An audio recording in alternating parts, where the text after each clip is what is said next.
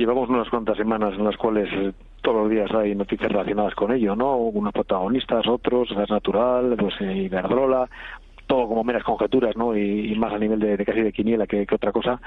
Pero lo que sí que es cierto es que desde hace, yo creo, dos, tres meses, y vemos los gráficos de, Endesa, de Iberdrola, de, de, Acciona, por ejemplo, de gas natural, las, caídas están siendo importantes, ¿eh? caídas del 10, 15% en muchos casos, y todo relacionado, más que por el tema de momento corporativo, por posibles cambios regulatorios. un cambio regulatorio se las trae a nivel de, mercado.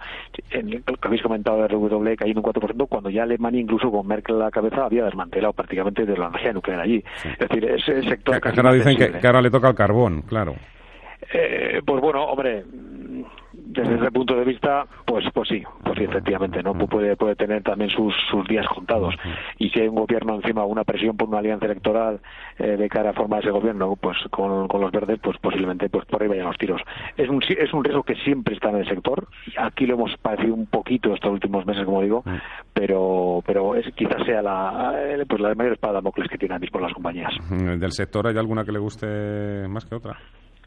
Hombre, por, por, no por proximidad, pero bueno, sí que es nuestro favorito, digamos, en el sector, aunque también como, más que en este caso por tema regulatorio, se, a Iberdrola sí que le vemos como, como protagonista, digamos, compradores y si hubiese algún tipo de proceso de concentración y los bocados que hay en el sector pues no son pequeños ni mucho menos, con lo cual el esfuerzo para el comprador puede ser importante.